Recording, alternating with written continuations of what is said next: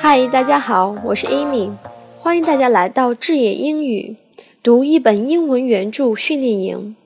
我们要读的英文原着是《The Art of Public Speaking》，中文译名《演讲艺术》。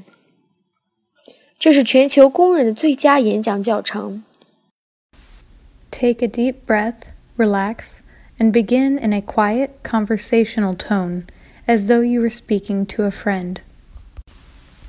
Take a deep breath, relax, and begin in a quiet conversational tone as though you were speaking to a friend. 谢谢大家的收听，大家可以添加我们的微信公众号“智野英语”。